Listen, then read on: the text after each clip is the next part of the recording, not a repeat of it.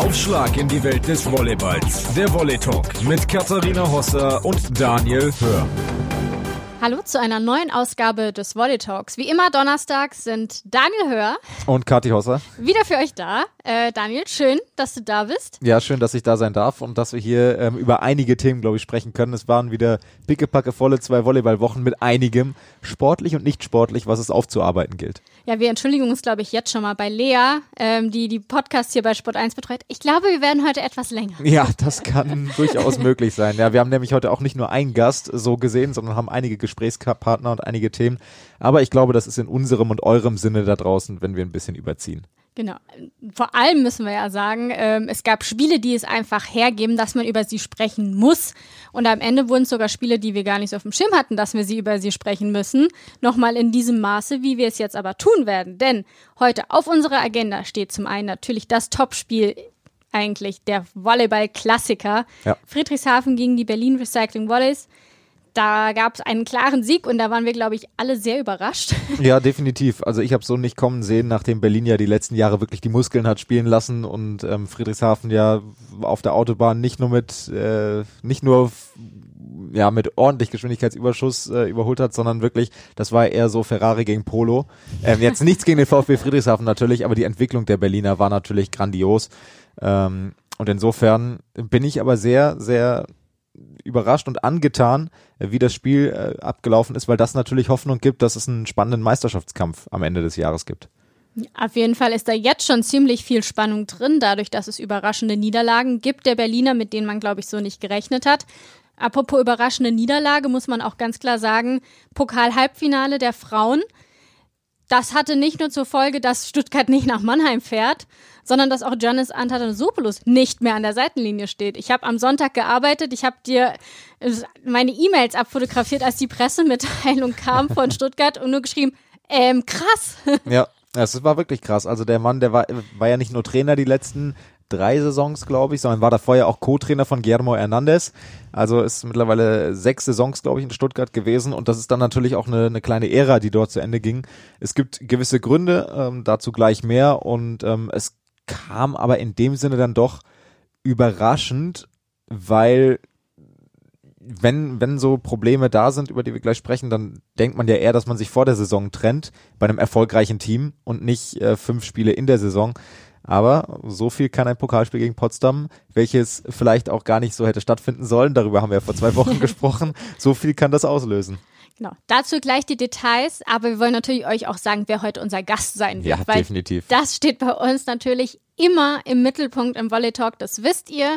Und dieses Mal haben wir uns ein bisschen über die deutschen Grenzen hinaus umgeschaut, wer könnte denn interessant sein und sind da bei einer Spielerin gelandet, die nicht nur zweifache Vize-Europameisterin ist, sondern auch 112 Länderspiele auf dem Buckel hat, für Dresden, für Potsdam, für Schwerin gespielt hat und begrüßen heute Saskia Hippe. Sehr gut. Ich, mich würde mal interessieren, äh, wie viele Leute, während du das jetzt aufgezählt hast, schon auf den Namen gekommen sind, bevor du ihn genannt hast.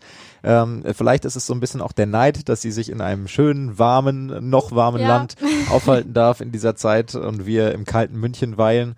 Aber ich glaube, äh, eine Frau, die sehr, sehr viel zu erzählen hat und ich freue mich sehr auf das Gespräch mit ihr. Vor allem super interessant, äh, dazu ja später gleich auch mehr. Aber sie darf momentan kein Volleyball spielen. Das ist natürlich auch ein das Thema, ähm, über das wir mit ihr sprechen sollen. Aber wir sollten vielleicht bei der Aktualität bleiben. Ja. Sonntag, schon gesagt, Pressemitteilung von Allianz MTV Stuttgart.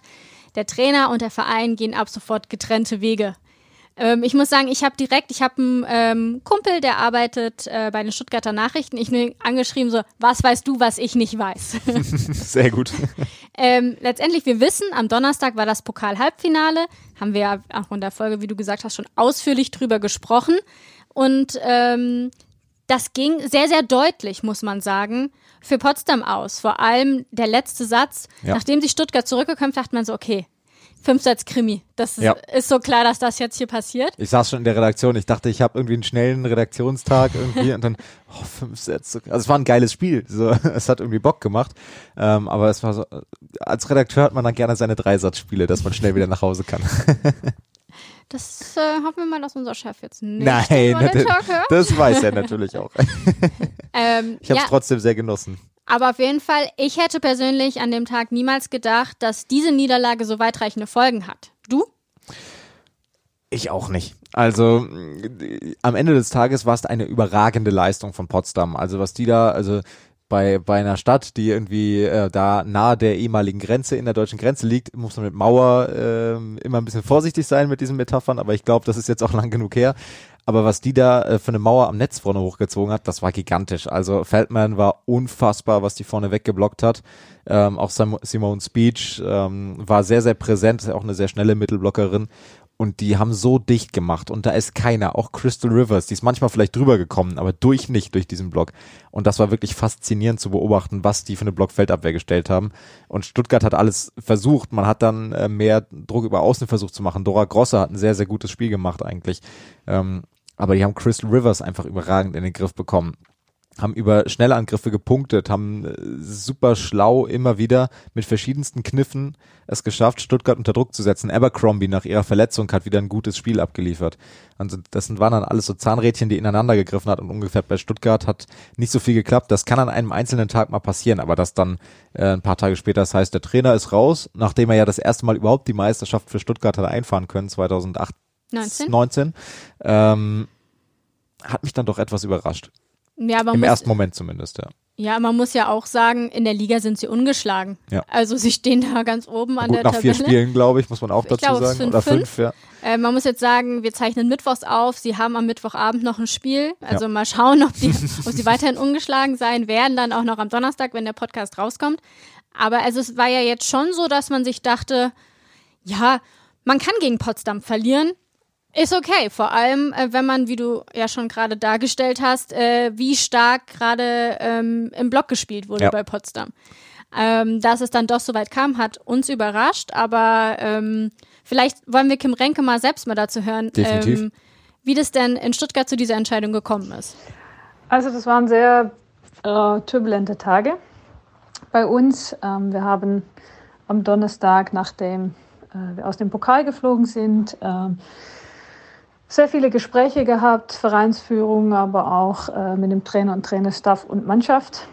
Ähm, wir haben uns ähm, die letzten Jahre nochmal zusammen durchgenommen und äh, oder erneut durchgenommen und sehr kritisch hinterfragt, wie es sein kann, dass wir äh, bei vielen Endspielen es nicht geschafft haben, das Potenzial der Mannschaft auf den Feld zu bringen.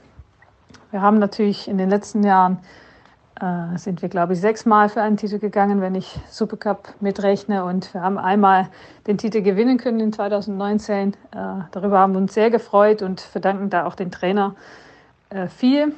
Ähm, aber es gab eben auch die anderen Momente, die man analysieren muss. Und das sind eben die vier Pokale zum Beispiel, wo wir es ein paar Mal nicht geschafft haben, das Potenzial auf dem Feld zu bringen in den wichtigen Momenten. Und ähm, vor allem letzten Jahr in Mannheim äh, ist das natürlich ähm, nochmal von uns besprochen worden. Äh, nach Mannheim sind wir gemeinsam weitergegangen und haben uns auch gemeinsam für einen Weg entschieden, äh, nämlich nicht sportlich äh, zurückschalten, äh, sondern noch mehr in der Mannschaft investieren und äh, noch ein breiteres Kader hinstellen, ähm, damit wir eben auch ähm, die Sachen, die, uns die wir aufgemerkt haben oder mit dem Trainer auch zusammen rausanalysiert haben, verbessern könnten. Und so haben wir die Mannschaft zusammengestellt und ähm, so sind wir klar mit dem Ziel, äh, Titel angreifen in die Saison gestartet. Ähm, und leider am Donnerstag im Pokal haben wir den Titel nicht angegriffen, ähm, sondern ähm, ja, haben wir nicht das Potenzial, das wir eigentlich haben, auf dem Feld bringen können. Und damit ist natürlich der erste große Titel weg. Und dann haben wir das auch sehr, sehr kritisch hinterfragt und untersucht, woran das liegen kann. Und es liegt natürlich immer an sehr viele Sachen und äh, niemals an eine Person oder an ein Ding.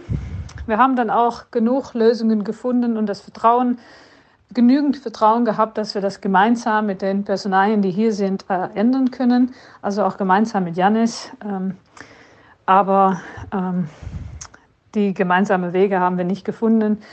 Der Trainer war nach bestimmter Kritik auch nicht bereit weiterzumachen und konnten dann leider äh, nicht äh, den Weg weiterverfolgen und dann muss man logischerweise äh, getrennte Wege gehen.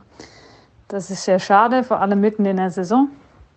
Ähm, aber das ist, wie es ist und ähm, wir werden jetzt nach vorne blicken, so versuchen, eine so gut mögliche Lösung zu finden und die Sachen, wo wir Verbesserungspotenzial haben, müssen wir äh, angehen und äh, ja, schauen, dass das eine Ziel, was wir immer noch haben, aufrecht äh, erhalten bleibt. Ja, so das ein bisschen sportliche, wie es gekommen ist, dass wir mit Janis getrennte Wege gegangen sind. Ja, vielen Dank da ähm, auch an Kim, die sich da exklusiv für uns Zeit genommen hat, mal äh, drei Minuten kurz zu erzählen, ähm, wie das dann eigentlich abgelaufen ist. Also da scheint es dann wirklich ein Gespräch nicht gewesen zu sein, dass man sich zusammengesetzt hat, du pass auf, wir wollen dich entlassen, sondern du pass auf, wie ist unsere Vision und dass die Visionen auseinanderklaffen. Und da bleibt ein gewisser Interpretationsspielraum für uns, den wir, glaube ich, ganz gerne auch ausnutzen. Ja, also ich muss ja sagen, mein erster Gedanke war ähm, dann auch, nachdem ich Kontakt mit meinem Kollegen bei den Stuttgarter Nachrichten hatte, die es auch so geschrieben haben, so ein bisschen, er hat gekündigt. Ja. Letztendlich. Also habe ich auch gesagt, das ist auch irgendwie mutig in Corona-Zeiten, seinen mhm. Job zu kündigen. Ähm, weil wenn man ja verschiedene Ansichten hat, dann muss man ja super weit auseinander sein, um zu sagen, da kommen wir auf keinen Fall mehr irgendwie zusammen. Mhm. Das finde ich persönlich so ein bisschen dieses, also dadurch, dass sie ihn ja in der Öffentlichkeit, das müssen wir vielleicht auch mal noch sagen, also nach diesem Pokalspiel, wir waren ja leider nicht vor Ort, wegen Corona ist das auch alles nicht so einfach, da mit seinem Redaktionsteam, was wir normalerweise beim Halbfinale haben, mal vor Ort zu sein. Sie haben ihn öffentlich kritisiert. Sie haben öffentlich gesagt, warum ist er nicht so wie Guillermo Hernandez? Wieso ist er nicht äh, wie Felix Koslowski? Also so die Beispiele aus der Liga, die wir haben, ihm einfach ja. mal so, warum bist du nicht so? Und das ja. öffentlich. Ich glaube, der, der, über den Stolz eines Griechen können wir mit Saskia Hippe vielleicht auch noch sprechen gleich. Das nur so nebenbei, aber ja. Also das ist ja schon mal auch eine krasse Aussage, die da getätigt wird. Ja. Also das ist wieder meine Interpretation. Ich möchte da auch niemandem was unterstellen, aber vielleicht auch ein bisschen berechnet. Ja. Ihn zu kitzeln, vielleicht sogar, um zu sagen, komm, zeig uns, dass du doch dieser emotionale Typ sein kannst. Mhm. Oder vielleicht auch ihn schon in diese Richtung, merkst du selber, passt nicht mehr. so ein bisschen zu schubsen. Würde ich das jetzt mal auch ehrlich gesagt interpretieren. Dazu denke ich zu wenig um die Ecke in meinem Leben. ähm, ich, ich also ich finde halt auch überhaupt nicht, dass er ein emotionsloser Trainer ist. Also gefühlt ist das immer der lauteste bei den Geisterspielen. Ähm, man versteht noch nicht immer, was er sagt. Das, das ist bei Felix Kozlowski immer so witzig. Äh, in den letzten TV-Spielen war er auch das ein oder andere Mal vielleicht unzufrieden mit dem Schiedsrichter. Das konnte man immer wunderbar dann über die Außenmikrofone auch äh, mithören. Ähm, aber emotionslos ist er nicht. Ich könnte mir vorstellen, dass es eher dann um sportliche Themen, wirklich um sportliche Ausrichtungen, um Spielsystematiken geht. Ähm, da würde ich gleich gerne noch zu spekulieren, aber ich glaube, jemand, der die Stuttgarter noch besser und die Stuttgarterinnen noch besser kennt als wir, das ist Dirk Berscheid, der einige TV-Spiele ähm, begleitet hat für uns, der da sehr nah dran ist. Und dann haben wir uns gesagt, ey, wenn einer die gut kennt, der hier bei uns im Sport 1 Team ist, dann lass uns doch mal mit ihm quatschen, was seine Interpretation ist. Und dann haben wir eine exzellente Grundlage, um den Faden vielleicht noch ein bisschen weiter zu spinnen. Vor allem muss ich kurz da noch einhaken. Du hast mir direkt geantwortet, Dirk hatte einen guten Riecher. Das ja. müssen wir jetzt klären. Das stimmt, ja. Also Dirk hat auch schon gesagt. Ähm, Nehme es ihm doch nicht vorweg. Okay, okay, dann, dann nehme ich es nicht vorweg. Fragen wir doch mal, Dirk, warum hattest du so einen guten Riecher? Ja, das ist die Folge von so ein paar Gesprächen, die ich im Laufe der Saison hatte. Und zwar äh, sowohl mit äh, dem Trainer, mit Janis Athanasopoulos, als auch mit Kim Renkema. Also es war eigentlich, es gab ein Gespräch, ähm, wo ich mal nachgefragt habe, ja, der Vertrag von Janis läuft doch aus am äh, Ende der Saison. Wann setzt ihr euch denn zusammen? Und dann kam als Antwort, ähm, ja, wir haben eine, eine, eine wirklich gut zusammengestellte Mannschaft, die ähm, einen Titel eigentlich mindestens holen muss. Und wir schauen uns mal an, wie sich das entwickelt. Und dann setzen wir uns eventuell zusammen und reden über eine Vertragsverlängerung. Das ist jetzt nicht so das High Five des Vertrauens in den Trainer. Und ähm, dann habe ich mal mit Jannis gesprochen und äh, ihn gefragt, wie er denn so mit der Entwicklung der Mannschaft äh, zufrieden ist. Und er sagt, ja, eigentlich alles äh, soweit in Ordnung, aber letztlich zählen nur Ergebnisse und dann ist ja immer der Trainer das schwächste Glied. Also das war dann so ein Gefühl, was aus diesen Gesprächen entstanden ist, dass ich gesagt habe, boah, das ist jetzt keine extrem harmonische Beziehung mehr da. Wie findest du den Zeitpunkt dieser Trennung? Also in der Liga sind sie ungeschlagen jetzt nach ähm, ja noch nicht allzu vielen Spielen, aber immerhin. Und ähm, dann die erste Niederlage war ja dann das Aus letztendlich im Pokal-Halbfinale. Ähm, ich glaube, ein Zeitpunkt in der Saison ist immer unglücklich und den möchte niemand. Den möchte nicht der sportlich Verantwortliche oder die sportlich Verantwortliche. Ähm, das ist immer so eine Ultima Ratio. Ähm, wenn aber dieses Gefühl nicht mehr da ist, zusammen die Ziele zu erreichen und die sind halt hochgesteckt in Stuttgart, dann ist es, glaube ich, so, dass ähm, sie sich gesagt haben, komm, dann lieber ein Ende mit Schrecken, als dass wir uns so durchlavieren. Es wird ja gesagt von den Vereinsverantwortlichen, ja, von diesem Kader erwarten wir uns viel, viel. Du hast auch gerade gesagt, also wird ja auch an Titel gemessen.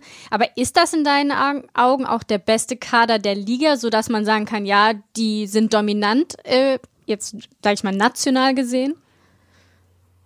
Das ist ein sehr, sehr starker Kader. Also da muss man, glaube ich, nicht wirklich ähm, drüber reden. Jede Position ist doppelt besetzt. Einmal mit einer sehr erfahrenen Spielerin und dann mit einer sehr talentierten Nachwuchsspielerin. Das ist so das Grundkonstrukt bei Allianz MTV Stuttgart und das wirklich ähm, auf sehr, sehr hohem Niveau. Da gibt es in Deutschland nicht viele Mannschaften, die einen ähnlich gut besetzten Kader haben und da ist der Anspruch, Titel zu holen, auch durchaus gerechtfertigt. Jetzt äh, war Giannis Athanasopoulos ja nicht nur Trainer in Stuttgart, sondern auch Co-Trainer äh, von Guillermo Hernandez und war dann äh, nach sechs Jahren immer noch nicht in der Lage, wirklich ein deutsches Interview jetzt zu führen und äh, die, die Sprache wirklich zu sprechen. Ähm, könnte das auch ein Problem gewesen sein? Nein, Nein, also das ist, äh, das hat, glaube ich, mit mit ähm, der sportlichen Relevanz gar nichts zu tun. Also man kann fragen, ob da die Bereitschaft da ist, sich komplett zu integrieren, aber das ist ein ganz, ganz anderes Thema.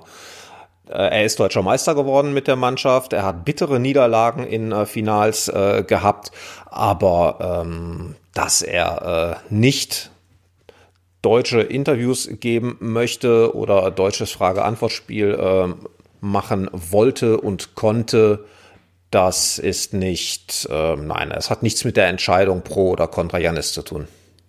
Eine Sache, die mir gerade noch einfällt, haben wir nicht besprochen, Daniel, aber könnte man eigentlich sagen, dass er jetzt vor allem auch wegen dieses verlorenen Pokalfinales ähm, gehen musste?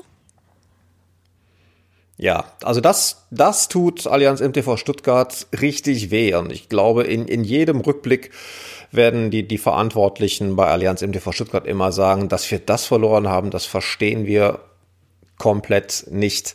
Und ähm, sie haben ja auch Schlussfolgerungen daraus gezogen und haben gesagt, wir müssen dahin kommen, dass wir nicht mehr nur der Allianz MTV Crystal Rivers sind.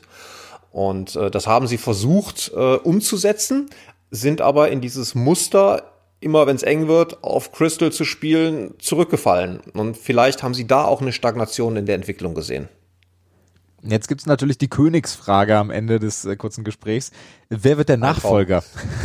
also Erik Reitzmer ist jetzt der, der äh, Übergangsnachfolger äh, sozusagen, aber wer könnte denn dann der neue Head-Off werden? Also diese Königsfrage ist genauso eine beliebte Frage wie, wie geht denn dieses Spiel aus? Da kann man sich nur blamieren. Und ähm, Deswegen halte ich mich da wirklich komplett raus, weil der Markt an freien, guten Trainern ist auch nicht riesig.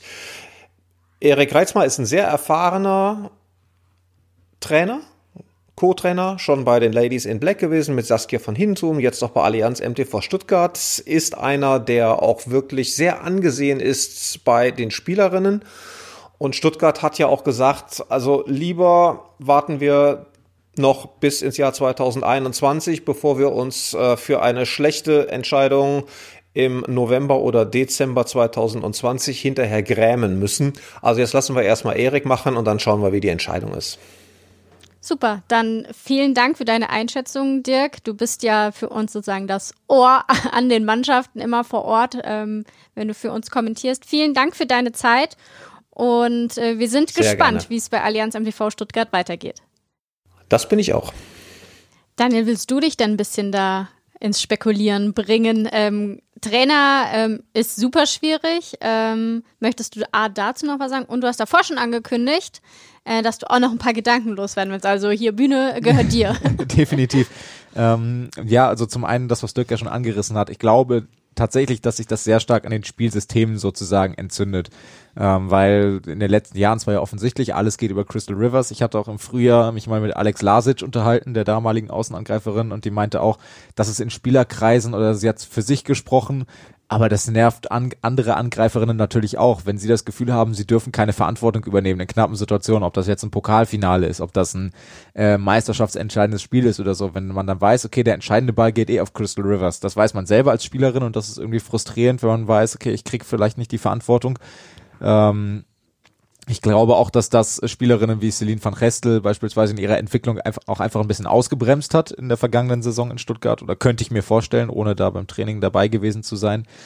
Ähm, und das ist so ein Punkt, über den ich versucht habe, sehr, sehr viel nachzudenken und oder was heißt versucht habe, sehr viel, viel nachgedacht habe und ähm, ich glaube, dass sich daran tatsächlich entzündet, weil andersrum jetzt im Pokal gegen Potsdam war es ja sehr krass, dass Crystal Rivers kaum Bälle gefunden hat und dass da vielleicht dieser Turnaround, der geschafft werden sollte, weniger Rivers, mehr ganzes Team, ähm, dass der dann ein bisschen übertrieben wurde und dass man dann eine unterschiedliche Vorstellung vielleicht auch, was die Verantwortung angeht, von Crystal Rivers hatte und dass sich darum die anderen Konfliktherde entzündet haben.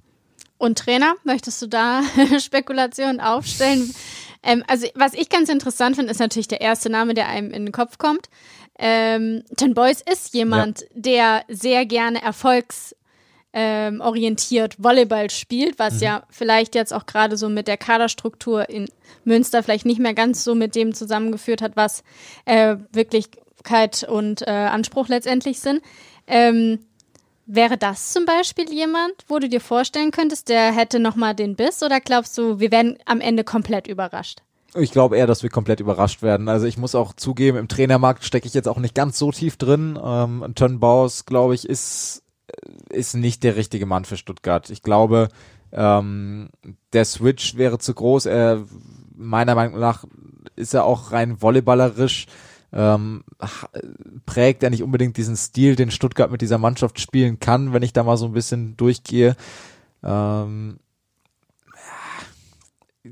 fällt mir sehr schwer. Also ich glaube, dass man damit echt gut fährt, jetzt den Erik Reitzmer erstmal machen zu lassen. Ich könnte mir auch vorstellen, wenn das mit ihm gut läuft, dass der dann Head Coach bleibt. Der wurde ja ähm, auch gerade berufen als Co-Trainer in die äh, niederländische Nationalmannschaft. Ja, ähm, das ja. heißt, also der ist halt auch ähm, dann viel unterwegs. Das ist natürlich dann auch eine Frage. Ich meine, Felix Kostloff, sie kriegt das auch hin, mhm. Bundestrainer zu ja. sein und Trainer von der Bundesligamannschaft.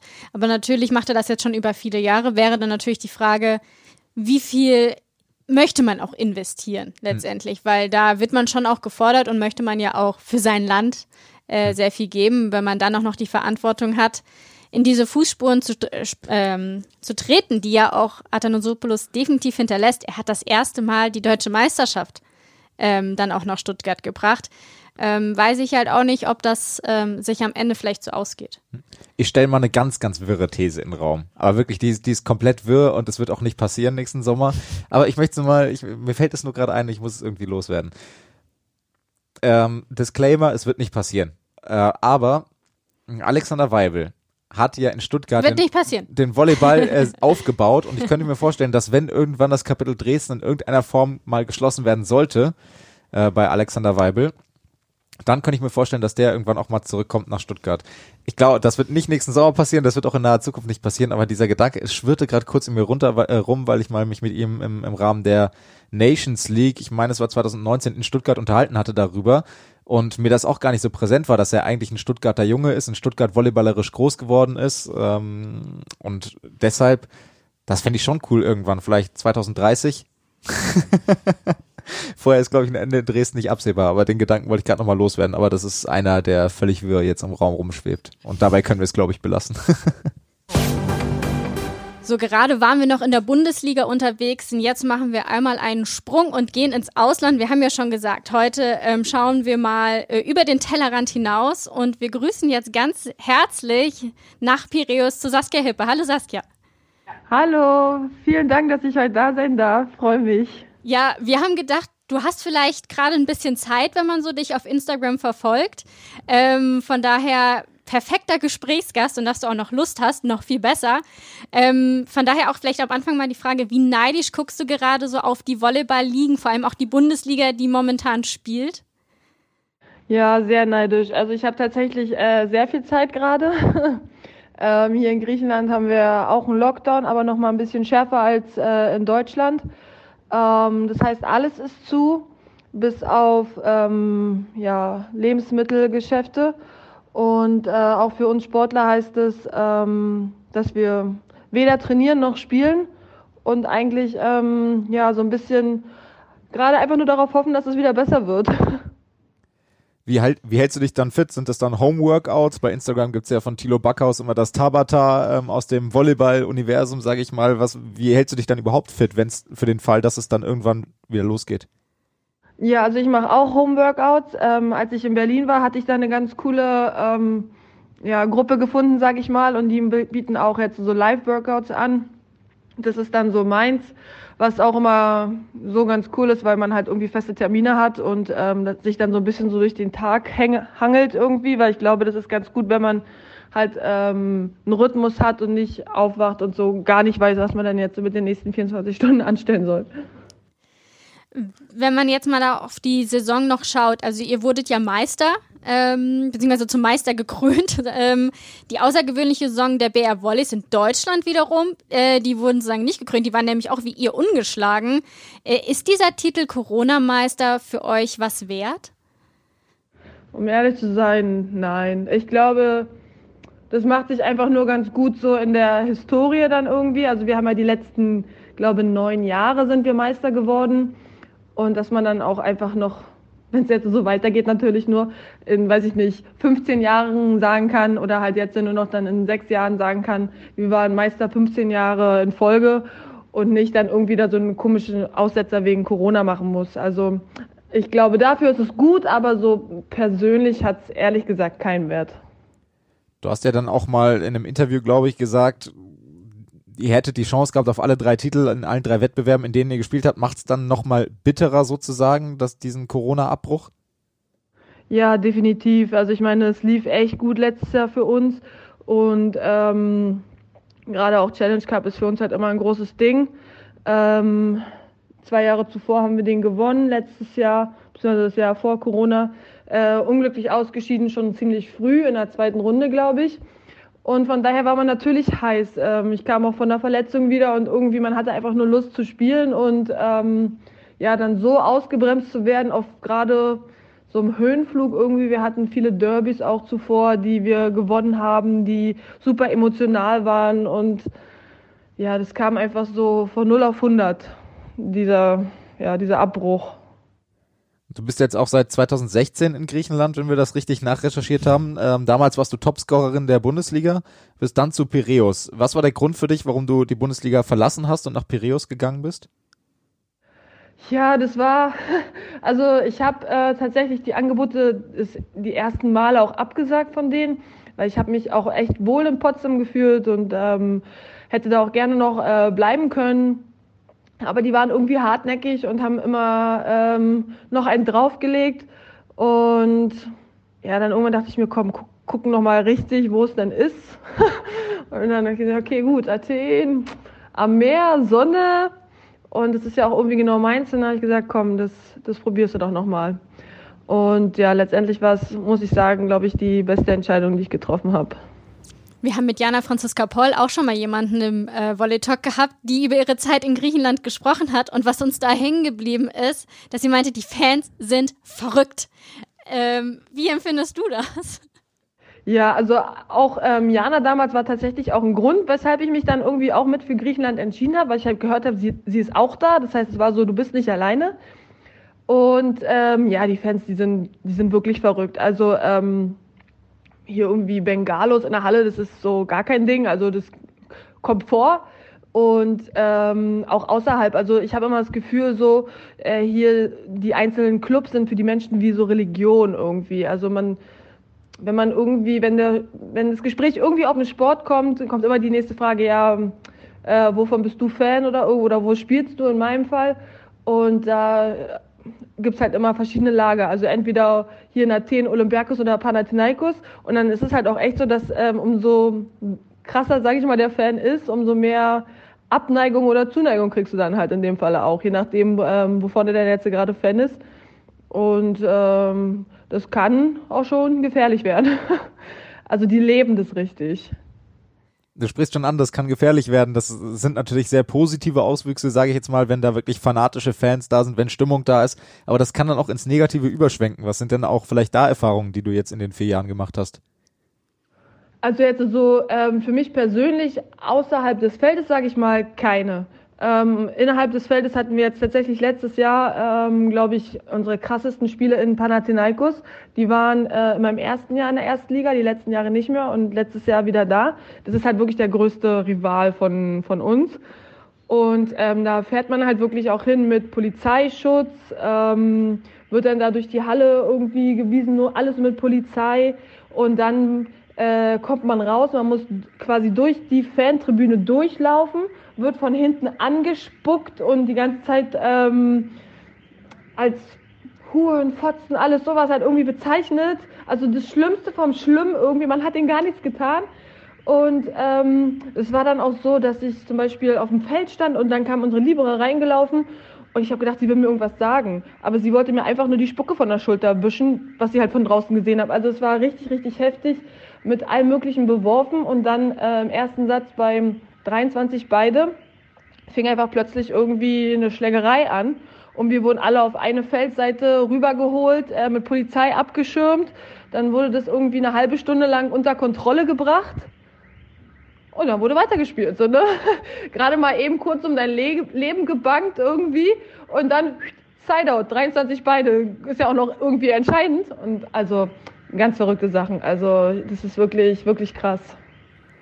Aber wie kann man sich dann überhaupt danach, also ich stelle mir das jetzt gerade vor, da passiert sowas, sich danach dann wieder auf das Spiel zu fokussieren, wenn man weiß, okay, vor zehn Minuten war da gerade eine Schlägerei im Gange oder man weiß nicht, wann man ähm, den, den nächsten Rotz irgendwie auf der Schulter hat oder wo auch immer. Ähm, wie hast du es dann geschafft, dich immer wieder aufs Sportliche zu fokussieren? Also es ist schon schwierig, gerade auch wenn halt so eine Auszeit entsteht, man wird ja auch kalt irgendwie, ne? Und dann geht's halt wirklich direkt, direkt weiter und ist dann halt auch entscheidend, dass man den Punkt macht. Aber auf der anderen Seite sind die Spiele auch übertrieben toll. Also sowas hat man halt noch nicht erlebt, ne? was da für Adrenalin in einem drin ist und äh, was man da empfindet für Emotionen. Das ist schon, ist schon Next Level. Also es macht auf jeden Fall super Spaß. Und dann so ein Sieg äh, in deren Halle, das ist äh, unbezahlbar dann nimmt man auch einiges in Kauf, habe ich das Gefühl, äh, um das vielleicht auch mal zu erleben. Ähm, du hast gerade eben angesprochen, ähm, dass Jana Poll ein Grund war, ähm, warum du dich letztendlich dafür entschieden hast. Wie sehr genießt man es dann auch, wenn man so ein Stück Heimat ähm, da hat? Also ich habe probiert, einmal euren Verein zu finden. Ähm, das ist mir jetzt nicht so gelungen. Das heißt, ich weiß jetzt gerade nicht, äh, wie sonst noch der Kader aussieht, äh, aber Laura Emmons war ja auch da. Ähm, wie sehr genießt man das dann wirklich, da was Deutsches an seiner Seite zu haben? Ja, also ich sage mal jetzt Deutsch oder nicht Deutsch. Ich war beim ersten Jahr, ähm, hatte ich auch Glück, weil ich eine, eine Serbin äh, in meinem Team hatte, die mir sehr ans Herz gewachsen ist. Jana, die war halt, wie gesagt, zu dem Zeitpunkt im Panathinaikos. Es war immer noch Athen, aber irgendwie jeder hat seinen eigenen äh, Trainingsplan und seinen eigenen Schedule und sein eigenes Team und man trifft sich halt relativ selten irgendwie so. Also da habe ich jetzt nicht so viel von profitiert, sage ich mal, dass ich immer ein Deutsches in Athen hatte. Aber die zwei Jahre danach hatte ich, wie gesagt, Jana und Laura und ähm, es war auch einfach schön, jemand, der eine, eine gute Freundin da zu haben, einfach, ne, mit dem, mit der man zusammenspielt. Also das war halt schön. Und bis da, bis jetzt war ich damit eigentlich immer, hatte ich immer Glück irgendwie. Das erste Jahr hatte ich die Serbin, die hatte ich letztes Jahr auch. Das heißt, die zwei Jahre, wo ich halt keine Deutsche hatte, hatte ich sie. Und ähm, ja, also ich muss allgemein sagen, dass unser Team einfach echt top ist immer. Also ich hatte, sonst hat man ja immer mal eine 12, 14 Frauen, die irgendwie auf einem Haufen sind und dann, oh nee, und die und tralalala. Aber da ist echt immer, alle sind irgendwie top. Man natürlich ist man nicht mit jedem Best Friend, sag ich mal, aber es gibt auch keinen, wo ich sagen würde, nee, also mit dem möchte ich jetzt keinen Kaffee trinken oder so. Also ich habe bisher echt Glück hier mit meinem Team. Glück hattest du ja auch in der Zeit in der Nationalmannschaft, ähm, war ja nicht unerfolgreich, sage ich mal, mit über 100 Länderspielen, zweimal Vize-Europameisterin. Ähm, 2015 äh, war dann sozusagen der Cut, dass du nicht mehr äh, zu, zu, zur Nationalmannschaft gekommen bist, nicht mehr nominiert wurdest. War damit für dich auch klar, ähm, das willst du dann auch nicht mehr Nationalmannschaft, weil seitdem ja es keine Rückkehr gab, wenn ich das richtig recherchiert habe. Ja, genau. Also ähm 2015 mit, äh, als Giovanni gegangen ist, dann das nächste Jahr, wo wir den Luciano Pedula hatten. Ach, das war dann schon so, also es war halt einfach ein mega Break, so, ne? Also es war halt irgendwie so von 0 auf 100 ganz was anderes und ähm, ja, ich weiß nicht, dann auch schon acht, acht Jahre ungefähr die ganze Zeit so auf der Bank gesessen und dann dachte ich mir auch so, naja, aber wofür letztendlich, ne? Und auch zu dem Zeitpunkt hatte ich allgemein nicht mehr so viel Spaß irgendwie am Volleyball. Da hatte ich so ein paar Jahre, wo ich mir dachte, auch so richtig, so, so doll ist es nicht. Bin halt gerade nach meiner Knie-OP wiedergekommen und irgendwie, ja, gedacht, das brauche ich jetzt nicht. Und deshalb bin ich halt damals eigentlich auch nach Potsdam gegangen, weil ich wusste, da war Alberto Salomoni und ähm, mit dem kann ich gut. Den hatte ich schon, als ich 16 war, in Köpenick als Trainer und ähm, um einfach meinen Spaß wiederzufinden. Und das hat zum Glück ganz gut geklappt und ähm, ja, seitdem verbringe ich meinen Sommer in Griechenland. Es war ja so, dass äh, damals äh, Luisa Lippmann dir vorgezogen wurde, wenn man das äh, so sagen will. Hast du sie damals auch schon als Konkurrentin wahrgenommen oder wie ist das so auf so einer Position, die auch so entscheidend ist, weil man letztendlich vielleicht auch denkt, so hinter Maggie irgendwann, jetzt kommt auch mal meine Zeit und jetzt will ich dann auch irgendwie mal zeigen? Oder war dir von Anfang an bewusst, da ist auch eine Konkurrenz da? Also ich muss ehrlich sagen, so richtig ist mir das, äh, war mir das gar nicht bewusst. Also ich mochte Louis und ähm, ich war ja, wie gesagt, mein letztes richtiges Jahr war 2013, da waren wir bei der EM, da war sie auch verletzt. Das heißt, ich war halt da und Louis war halt raus. Ähm, 2014 war ich verletzt und ähm, ja, ach ich, nee, ich habe sie eigentlich nie so jetzt als als große Konkurrenz oder irgendwas gesehen. Ich wusste, dass sie mega gut ist, ähm, super talentiert ist und äh, ja, ich weiß gar nicht, ich glaube 2015 war Maggie da noch, hat Maggie gespielt da oder war sie da eventuell, ja, ne? Aber vielleicht gar nicht mehr so viel trainiert. Also irgendwie, also es kam eigentlich nie dazu, dass ich gedacht habe, dass sie eine Konkurrentin ist oder so, weil ich, oder ich jetzt neidisch sein müsste oder irgendwas.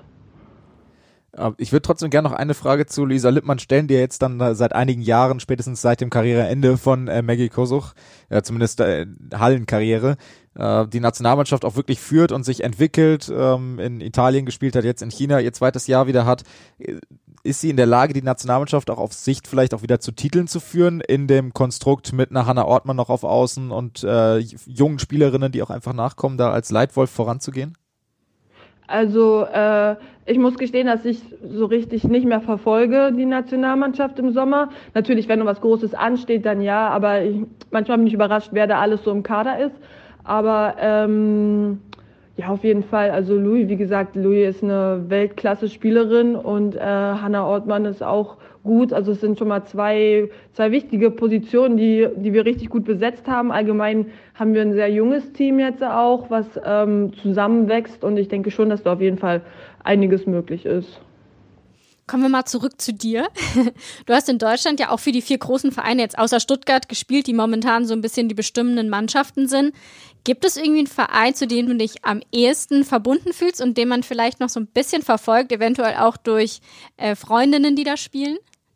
Ja, also ich glaube irgendwie so ein bisschen so mein Herzensverein ist tatsächlich Potsdam. Also ist jetzt nicht von den von den ganz großen, aber die haben ja auch dieses Jahr äh, sind die sehr erfolgreich. Jetzt auch im Pokalfinale habe ich gesehen. Ne? Ähm, von daher Glückwunsch nochmal.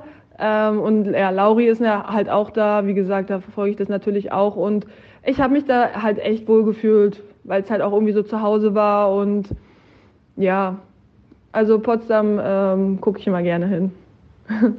Zu deiner Potsdamer Zeit ähm, gab es auch die Schlagzeilen, weil du mit einem Profi-Basketballer zusammen warst. Und da gab es die Geschichte, dass ihr, dass du das Trikot von Potsdam sagen, ihm zur Verfügung gestellt hast, damit ihr Gegenstände voneinander habt. Ähm, da kam bei uns die Frage auf, scheitern vielleicht solche Beziehungen auch tatsächlich an Profisportlern, weil man, wie du dann sagst, ich gehe nach Athen, das ist jetzt mein nächster Schritt auch in meiner Karriere, auch an so Entfernungen am Ende?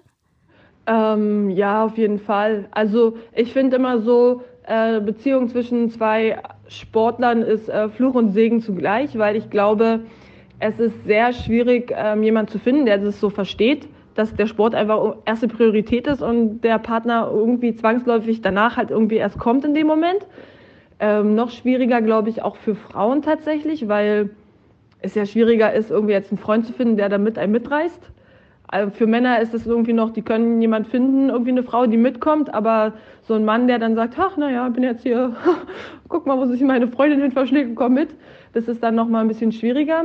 Ähm, und ja, aber dadurch, dass dann halt beide Sportler sind, ist man halt ähm, im seltensten Fall A in der gleichen Stadt, B im gleichen Land Und C, ähm, hat jeder noch irgendwie seinen eigenen Terminkalender mit Spielen. Das heißt, äh, die gemeinsame freie Zeit, die sich da irgendwie überschneidet, ist halt echt äh, gering. Und es wird dann halt schwierig, einfach sich zu sehen. Und ähm, ich denke, das ist dann der Grund, woran es dann meistens scheitert, wenn es scheitert. Wollen wir jetzt zum Ende des Interviews gerne nochmal äh, so ein bisschen auf die bunten Themen äh, des Volleyballs und deiner Karriere auch schauen. Ähm, du hast viel erlebt, du hast eine Europameisterschaft im eigenen Land erlebt, hast in Griechenland ja einiges erlebt, was wir eben gehört haben. Was würdest du denn so als äh, das eine herausstehende Highlight vielleicht deiner Karriere bislang beschreiben? Ähm, ja, das ähm, hatte ich neulich schon mal als, als Frage bei Instagram und darauf hatte mir meine ehemalige Mitspielerin äh, Patricia Kühner, ehemals Grohmann, geantwortet, was, das ist nicht mehr die Jugend-EM? Da, da, hatten wir die Jugend-EM gewonnen äh, im Brno und das war eigentlich immer so mein Highlight. Aber ich muss jetzt ehrlich sagen, ähm, ich glaube, das Beste bisher war der Challenge Cup Gewinn äh, hier mit äh, Olympiakos, weil es halt auch irgendwie vom Setting einfach wie so ein wie so ein Film war irgendwie. Das Jahr zuvor hatten wir ähm, auch das Finale gegen Bursa und äh, das Spiel zu Hause haben wir 3-2 gewonnen. Natürlich super heiß gewesen, ne? Wir fahren dahin, wir müssen nur noch gewinnen und dann haben wir das Ding, fahren nach Bursa, puff, 3-0 verloren und ciao Kakao, Zweiter geworden. Und dann äh, im nächsten Jahr wieder gegen Bursa im Finale, zu Hause das Spiel, 3-2 verloren und hingefahren und 3-1 gewonnen. Und das war so, also das war, kriege ich jetzt auch Gänsehaut, also das war einfach mega. Also dieses Gefühl zu wissen, es ist nochmal ganz genau so wie letztes Jahr. Aber jetzt haben wir die Chance, wir sind irgendwie ein bisschen bereiter und äh, dann auch die Chance genutzt zu haben, das, das Gefühl war unglaublich. Und da hat man dann halt auch hier wieder diesen äh, krassen Fangeist gespürt von den Griechen. Man ist hierher gekommen und du wurdest einfach auf der Straße gefeiert wie, wie ein Star, so, ne? Also, das war natürlich dann auch überall in der Zeitung und man wird dann halt auch einfach erkannt auf der Straße und dann Glückwunsch und hier und Hippe und tralalala. Und man denkt sich so, meine Güte, das ist schon krass. In Deutschland kennt, kennt mich niemand und hier die Griechen, die, die kennen meinen Namen und äh, wollen Autogramm auf der Straße. Also ist schon verrückt. War das nicht damals auch ähm, 2000, müsste das 18 gewesen sein, wo Markus Böhmer auch bei Olympiakos gespielt hat und Olympiakos parallel bei den Männern auch im Finale stand gegen Belgorod, meine ich. War das auch diese Zeit? Ähm, ich weiß jetzt gar nicht mehr, gegen wen die, ich glaube gegen die italienische Mannschaft, oder? Und dann, die haben bei uns in der großen Basketballhalle gespielt und verloren aber. Aber ich bin mir jetzt nicht hundertprozentig sicher, ob Markus da war, aber ja, kann, doch, doch, doch, doch, ja das war das Jahr mit Jana und da war Markus auch da. Genau. Und die haben äh, bei uns in der großen Basketballhalle gespielt, das Finale, und haben verloren. Aber zeitgleich haben wir gewonnen und dann wurde das angesagt in der großen Basketballhalle und alle Fans haben gejubelt, weil sie gehört haben, dass wir gewonnen haben. Die Bilder waren auch. Ist doch auch eine schöne Story dann am Ende des Tages. Ähm, jetzt hast jetzt bist du ja in Griechenland, würde ich sagen, auch ganz gut gesettelt. Ich meine, im Volleyball-Sprech ist das ja auch immer, sagt man so, wenn jemand ein paar Jahre irgendwo ist, dann ist das ja auch ähm, nicht unbedingt alltäglich, sage ich mal, in dem sehr schnelllebigen Geschäft, wo ja auch keine ewig langen Verträge abgeschlossen werden. Wie lange willst du das? Vielleicht zweiteilige Frage. Willst du noch in Griechenland bleiben und wie lange willst du auf dem Top-Niveau überhaupt noch Volleyball spielen? Ähm, also ich muss ehrlich sagen, ich habe, wenn Corona nicht gerade da ist, und man nicht so richtig weiß, wie es jetzt hier weitergeht, ähm, keinen Grund, Griechenland zu verlassen. Ähm, also ich habe jetzt auch keine Ambition mehr, hier irgendwie in der Nationalmannschaft irgendwas zu reißen oder irgendwie irgendwas, sondern ähm, ich fühle mich hier super wohl. Ich habe hier wirklich ein Zuhause gefunden. Ähm, der Verein, die Leute, das ist echt pff, unbezahlbar. Und ich würde hier so lange, so lange spielen, wie ich kann. Und da, da bisher noch alles, da bisher noch alles hält soweit, hoffe ich, dass es noch ein bisschen so, so bleibt. Schließt du also auch eine Rückkehr in die Bundesliga aus? Viele sagen ja so, oh, am Abschluss, dann kommen wir nochmal in die Bundesliga, hier hat alles angefangen. Äh, der Kreis wird sich dann bei Saskia Hippe wohl eher nicht in der Bundesliga schließen. Nee, also ähm, also ich möchte es nicht ausschließen, nochmal in die Bundesliga zu kommen. Wie gesagt, jetzt gerade haben wir halt auch echt eine schwierige Situation, weil man nicht genau weiß, geht es weiter, wann geht es weiter und alles. Ähm, von daher muss ich jetzt auch erstmal gucken, wie das so läuft. Aber ich würde tendenziell eher lieber den Kreis schließen. Falls es mich nochmal irgendwo anders hin verschlägt, dann möchte ich auf jeden Fall die letzten Jahre hier in Olympiakos verbringen. Da habe ich noch eine ganz kurze Frage dazu. Das habe ich nämlich in der Recherche ähm, auch äh, rausgefunden. Ähm, letztendlich, was Daniel ja auch schon gesagt hat, ist es gar nicht so einfach mit Verträgen während Corona. Bei vielen Vereinen ist ja auch immer ein großes Fragezeichen, was ist an Geld äh, da. Äh, da würde ich mal gerne von dir wissen. Also der Verein und du, das passt ja offensichtlich. Kommt dann ein Verein auch auf dich zu oder wie muss man sich so eine Vertragsverhandlung oder Vertragsverlängerung in Corona-Zeiten auch vorstellen? Ja, also ich habe jetzt, wie gesagt, also hier habe ich echt irgendwie wie so ein Zuhause gefunden und auch mit dem Teammanager sind wir dicke, also wir sind, also es ist, es fühlt sich mehr an wie Familie, als wie jetzt äh, wie wirklich irgendwie ein Vereinsmanagement oder irgendwas. Und da, ähm, also ich weiß, dass ich hier so lange bleiben kann, wie ich will. Und dann ist, ist es eigentlich nur noch irgendwie, ähm, ja, nur noch, wie sagt man, also man muss eigentlich nur noch die Unterschrift runtersetzen irgendwie. Also das ist eh klar. Wir hatten auch, äh, war eine ganz witzige Aktion, das passiert auch noch in Griechenland, äh, vor zwei, zwei Jahren, vor drei Jahren, wo in dem Jahr, wo ich mich verletzt hatte, ähm, nach, nach dem Challenge Cup Sieg, ähm, hatten wir es für zwei Jahre unterschrieben, aber dann war es doch irgendwie nur mit Option und im Sommer kriege ich eine Nachricht, du sagst, wir haben doch Vertrag, oder? Ich so, ja, dachte auch, aber irgendwie letztendlich im Vertrag stand eigentlich nur eins plus eins und dann, okay, wir machen noch mal schnell, tralalala. Und ich war da, ohne eigentlich einen Vertrag zu haben, sondern er so, ich finde den gar nicht mehr, komm, wir machen noch mal schnell. Ich so, okay, alles klar. also das ist halt echt eine, eine große, große Vertrauensbasis da zwischen uns. Das ist auch schön, dass es auch solche Geschichten im Volleyball gibt. Äh, letztendlich, wir sind total gespannt, letztendlich, wie lange du dann noch äh, dann in Piräus ähm, Volleyball spielen wirst. Wir werden das natürlich weiterhin verfolgen. Wir freuen uns sehr, dass du die Zeit hattest äh, für uns im Volley Talk. Und ähm, wir haben gehört, dein Hund hat eigentlich jetzt äh, die Aufmerksamkeit haben wollen, die wir ihm geklaut haben.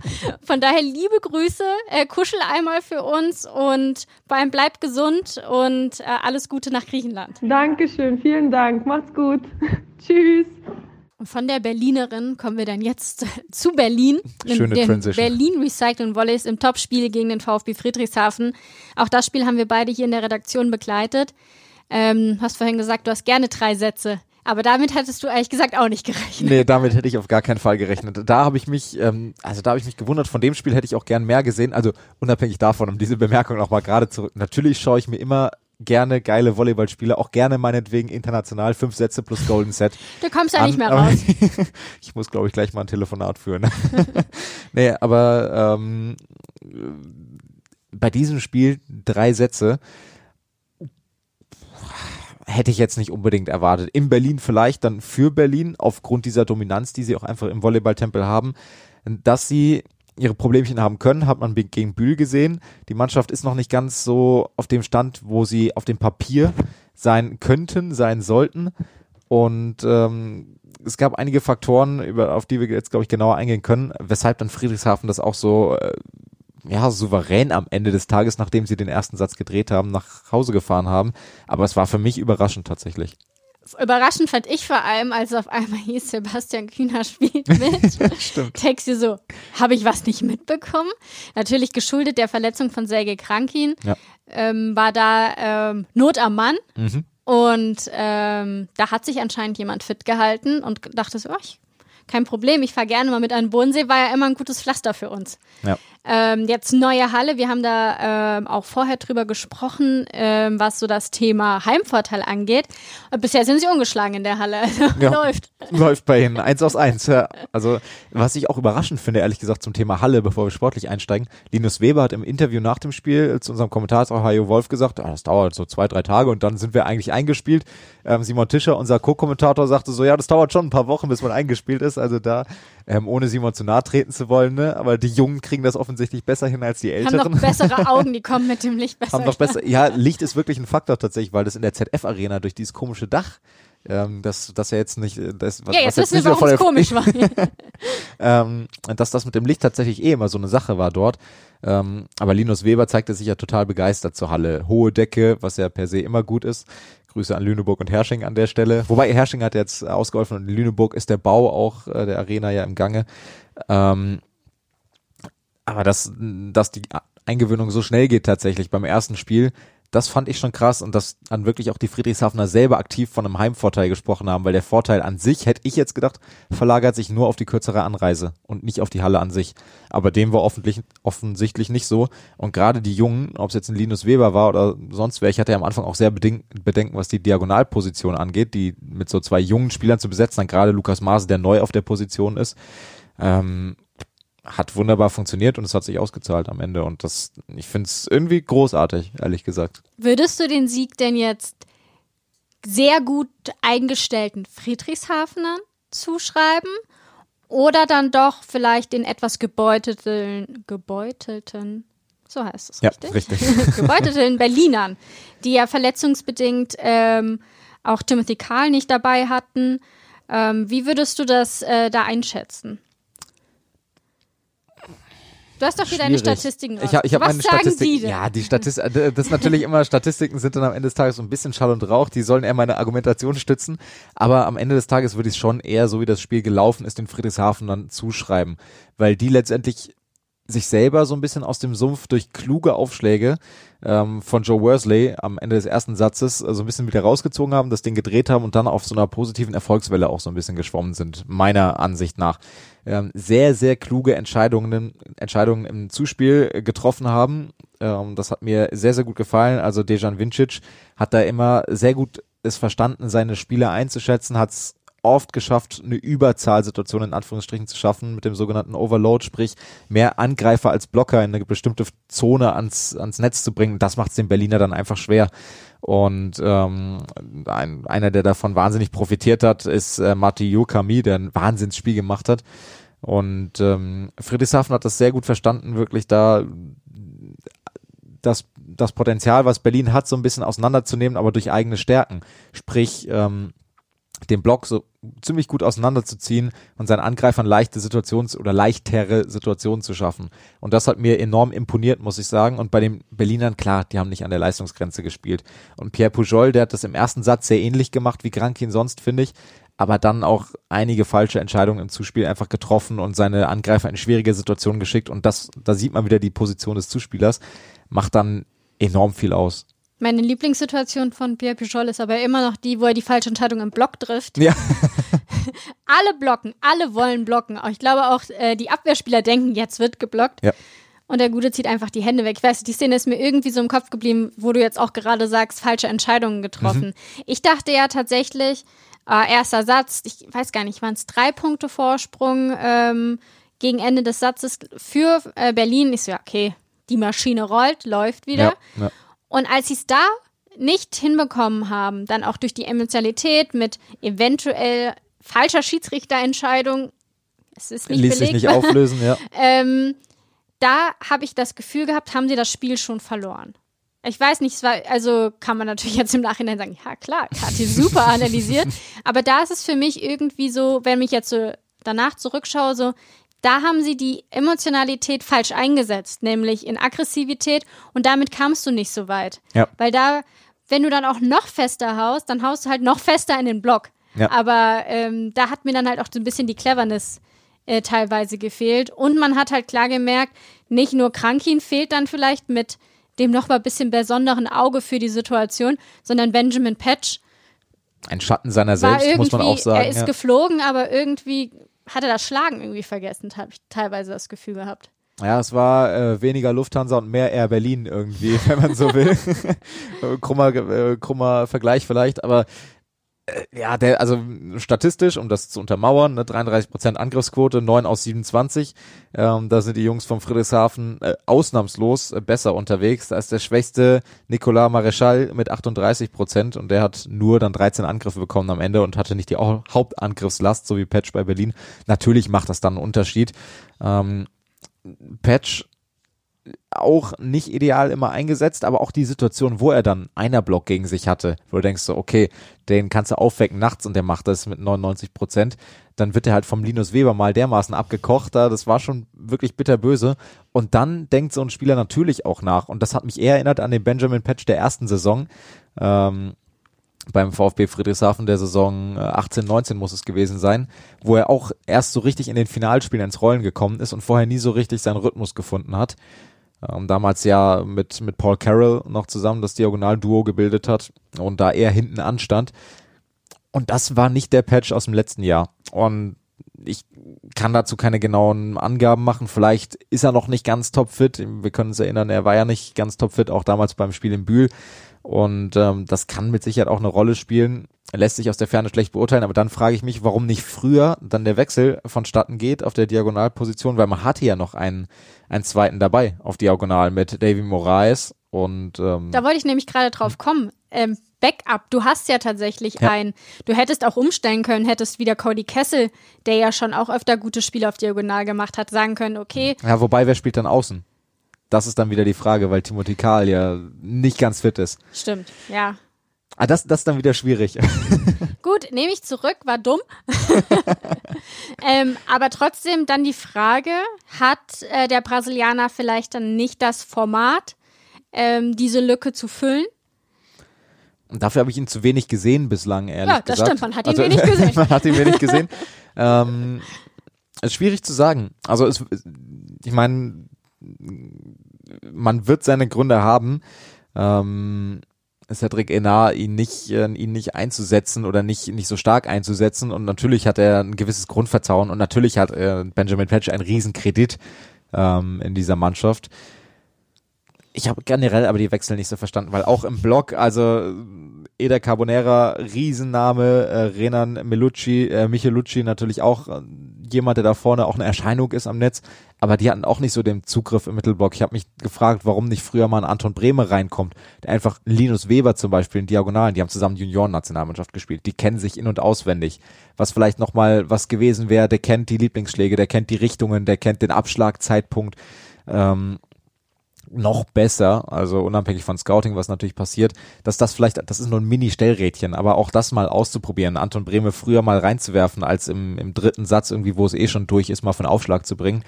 Ähm, das habe ich nicht so richtig verstanden. Ansonsten waren halt nicht so viele Möglichkeiten. Robin Bagdadi, der ist noch nicht so weit, da in diesem Spiel einen Unterschied zu machen. Und ähm, deshalb, viele Möglichkeiten gab es nicht. Ich habe nicht verstanden, warum er im Mittelblock nicht früher reagiert hat. Aber ansonsten muss er es ja fast so durchspielen, wenn er nicht das Vertrauen in Davy Moraes hat. Da. Wenn ich mir das jetzt so anschaue. um, um das mal so zu formulieren. Letztendlich, wenn ich vielleicht mal noch ähm, jetzt mal, ich habe mal den Blick auf die Tabelle Mhm. geworfen, das, was wir eigentlich immer so moniert haben, ähm, nicht diese Dominanz zu haben. Natürlich, ja, jetzt kommt wieder Kathi, fünf, sechs Spiele gemacht. Mhm. Trotzdem, ich liebe diesen Blick momentan auf die Tabelle. Ich komme mal rum. Mit ein bisschen Abstand, aber. Ich meine, wir haben drei Teams, fünf Spiele, vier Siege.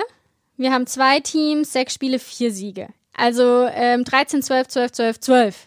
Es ist super spannend. Die Ja. Bisons stehen nach wie vor, liebe Grüße an Tim, äh, weiterhin da oben.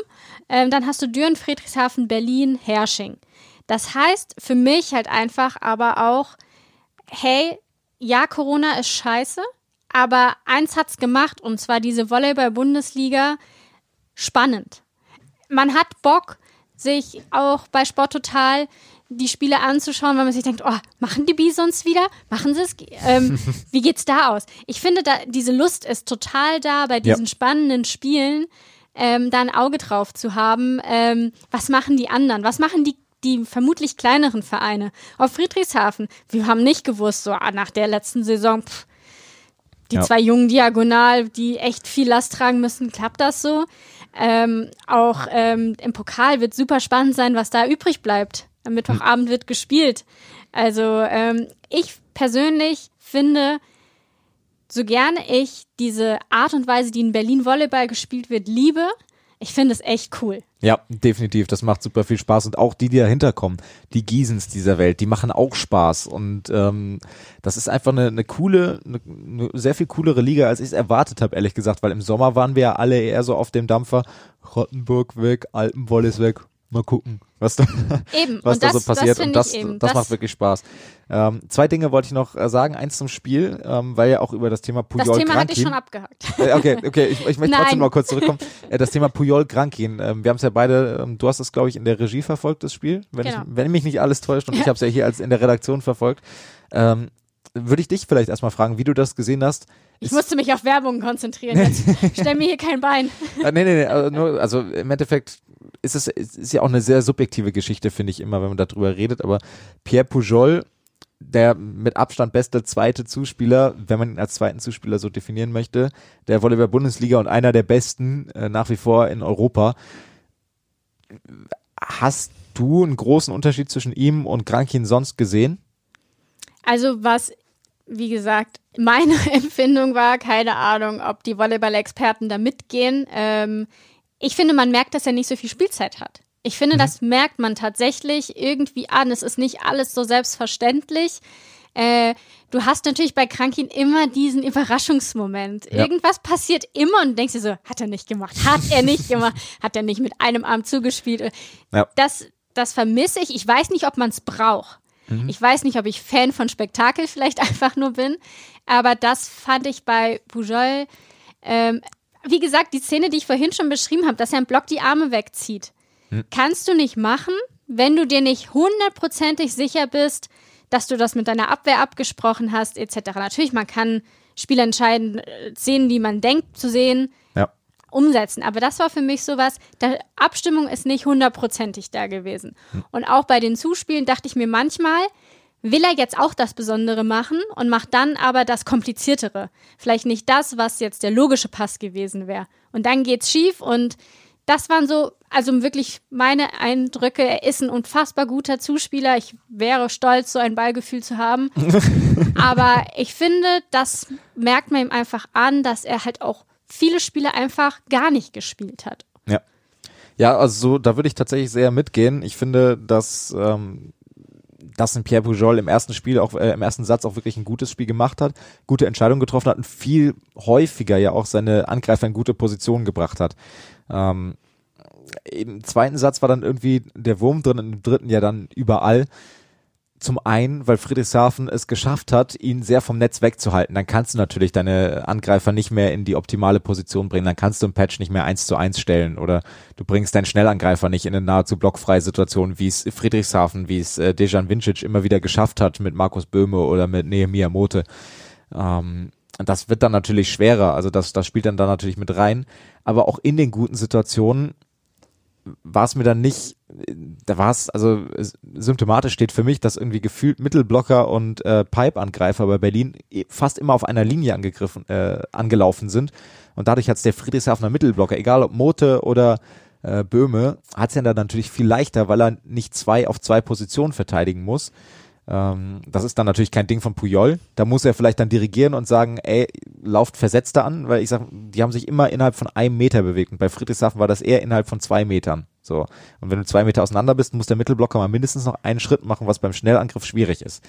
Und ähm, das hat mir bei Puyol dann nicht so gut gefallen, da seine Angreifer ein bisschen auch mehr zu, zu schieben und zu sagen, hier wählt diesen Anlaufweg, damit ich euch eine gute Situation überhaupt stellen kann. Weil wenn ihr so anlauft, dann kann ich euch gar keine optimale Situation stellen. Und das ist dann vielleicht auch wieder so ein Spielpraxis-Ding, wobei die ja auch viel miteinander trainieren und ähm, das eigentlich auch ein Angreifer selber auch merken sollte. Ähm, das ist so das, was mir aufgefallen ist letztendlich. Aber auch da ist es ja eine Verantwortung von Cedric Enade, der das einmal, glaube ich, auch in der Auszeit moniert hat. Ja, ist, ist dann letztendlich ein bisschen Spekulation natürlich auch dabei und äh, gemeckert auf einem sehr, sehr hohen Niveau. Also da, da geht es dann natürlich auch sehr in die, in die Feinheiten rein. Letztendlich kann er sich aber auch sicher sein, dass er das Spiel auch durchspielen wird, weil als ob Sebastian Kühner, der vielleicht dreimal mittrainiert hat, ja, ja, ähm, tatsächlich reinkommt. Der hat bestimmt die Klasse, aber es sind so viele neue Spieler da, die Abläufe ja. mit denen sind, können ja auch gar nicht da sein. Also du, du weißt ja, eigentlich kommt äh, Kühner nur rein, wenn was Schlimmeres passiert. Ja. Und ich finde, das ist natürlich auch nochmal eine andere Situation, als zu wissen, vielleicht da hinten steht Sergei Krankin. Und wenn ich jetzt hier Bockmist baue, bin ich ganz schnell wieder runter vom Feld. Ja, das kann natürlich sein. Also da bin ich leider ich bin zu ja viel die, Profisportler. Um ja. da bin ich leider zu viel, äh, zu wenig Profisportler. Ähm, Wäre jetzt nicht unbedingt mein erster Gedanke gewesen, aber kann natürlich sein. Also Und was war die zweite Sache, die du noch Die zweite Sache war, weil ich gerade auf die Tabelle geschaut habe und die SVG Lüneburg gesehen habe. Ähm, großes Lob übrigens an der Stelle mal an Torben Lange, jemand, der sehr aktiv ist in der Fanszene beim SVG Lüneburg, der mir wirklich wöchentlich Zeitungsartikel aus dem Lüneburger Umfeld schickt, was die Halle angeht, damit wir da up to date sind hier. Also da gibt's Verzögerungen, da gibt's jetzt Problematiken, was den Träger der Halle angeht. Dann gab's ja zwischendurch die Thematik, ähm, ist sie überhaupt 100% barrierefrei, was ja auch nicht unwichtig ist für so eine Sporthalle. Ähm, das verzögert sich so ein bisschen und das Schöne ist wirklich, dass äh, da, wenn jemand aus dem Umfeld, sei es ein Vereinsmitglied, sei es ein Fan oder was, uns da was aus den Lokalpressen schickt, dann können wir darüber auch sehr gerne reden. Über Lüneburg werden wir in den nächsten Wochen mit Sicherheit mal reden, sowohl sportlich als auch was die Hallenthematik angeht. Ähm, aber darauf sind wir ein Stück weit auch angewiesen, weil wir nicht von jedem, nicht überall Zugriff auf die Lokalpressen einfach haben. Wir können nicht von jeder Lokalpresse uns ein Abo holen, ob es jetzt Gießen, Dresden oder sonst wo ist. Ja, auch nochmal liebe Grüße an meinen Kumpel. Genau, eben. das, deshalb ist mir eingefallen. Ähm, Deshalb auch da gerne der Aufruf, wenn es ein Thema gibt, was vielleicht nur in der Lokalpresse bei euch stattfindet, ähm, schickt uns gerne da was zu, äh, damit wir da diesen Stoff haben und auch darüber berichten können, weil wir manches auch einfach rein logistisch nicht mitkriegen können hier. Ähm, dementsprechend da der Aufruf und das große Lob an Torben und den Lüne-Blog. So, jetzt hast du mir meine Überleitung für das Outro komplett kaputt gemacht. es tut mir leid. Das war's muss, wert. Das muss gesagt werden. Ich wollte nämlich sagen, wie sich Berlin erholt. Ähm, das können wir auf Sport 1 nämlich dann am Samstag schon wieder schauen. Sehr schön, ja. Ähm, da gibt's dann um 18 Uhr das Spiel gegen Frankfurt, die ja wirklich überraschenderweise sich richtig schwer tun. Mhm. Ähm, das wird super spannend. Ähm, ansonsten haben wir schon angedeutet bei Sport Total für alle Nerds, ähm, die auch statt Champions League vielleicht lieber Volleyball gucken wollen. Da gibt es auch immer die, äh, die Streams. Also ähm, klickt euch da rein, haltet euch auf dem Laufenden. Das probieren wir auch. Alle zwei Wochen sind wir für euch da. Wollen wir eigentlich unseren Gast schon ankündigen für in zwei Wochen oder behalten wir den noch für uns? Ich glaube, wir, wir, wir machen ein Rätsel draus. Ein kleines. Oh Gott, ein Rätsel. Das, das übernimmt Daniel. Ein Mittelblocker, der äh, zurückgekehrt ist in diesem Jahr zu seinem Ursprungsverein, mit dem er große Erfolge hat feiern können vor zehn Jahren, zwölf Jahren. Boom, boom. genau, dabei belassen wir es. Ich glaube, es ist kein allzu schweres Rätsel, aber aus Wir der Spontanität entsteht auch nicht immer Genialität. Wir versuchen es beim nächsten Mal ein bisschen genialer wieder zu machen mit den Spielerrätseln. Bis dahin, äh, bleibt uns gewogen, wir freuen uns und hoffen, euch hat es genauso viel Spaß gemacht wie uns heute. Bis bald, macht's gut. Ciao. Es ist jetzt 22 Uhr und ich sitze in meinem Homeoffice und äh, weiß selber noch nicht ganz, was ich jetzt eigentlich noch sagen soll, aber irgendwas muss gesagt werden zu dem, was gerade passiert ist. Ihr habt es verfolgt über sporttotal.tv oder vielleicht auch den Twitter-Ticker der BR Volleys. Aus 0 zu 2 macht 3 zu 2 aus Sicht der Netzhoppers Königs Wusterhausen. Die haben tatsächlich das Spiel gedreht gegen die BR Volleys im Pokal-Viertelfinale. Damit scheidet der ganz, ganz große Titelfavorit früh aufs, wird nicht einmal das Halbfinale spielen. Ähm, es ist schon, ja, es ist wieder ein Indiz dafür, dass die Liga ausgeglichen ist, dass äh, die KWs, die Giesens und die äh, Bühls dieser Welt sowieso für jede Überraschung gut sind diese Saison und die BR Volleys noch nicht auf dem Stand, wie man sie vom Kader vielleicht erwarten würde. Es waren unheimlich viele lange Ballwechsel. Ähm, ich habe gerade auch nochmal mit Kati hin und her geschrieben, die ebenfalls äh, zu Hause das Ganze verfolgt hat. Ähm, Berlin ist dann nochmal im Tiebreak zurückgekommen aus 2 zu 5 und dann am Ende machen die Netzhoppers tatsächlich in einem spektakulären Spiel, in einem schnellen Spiel äh, den Deckel drauf.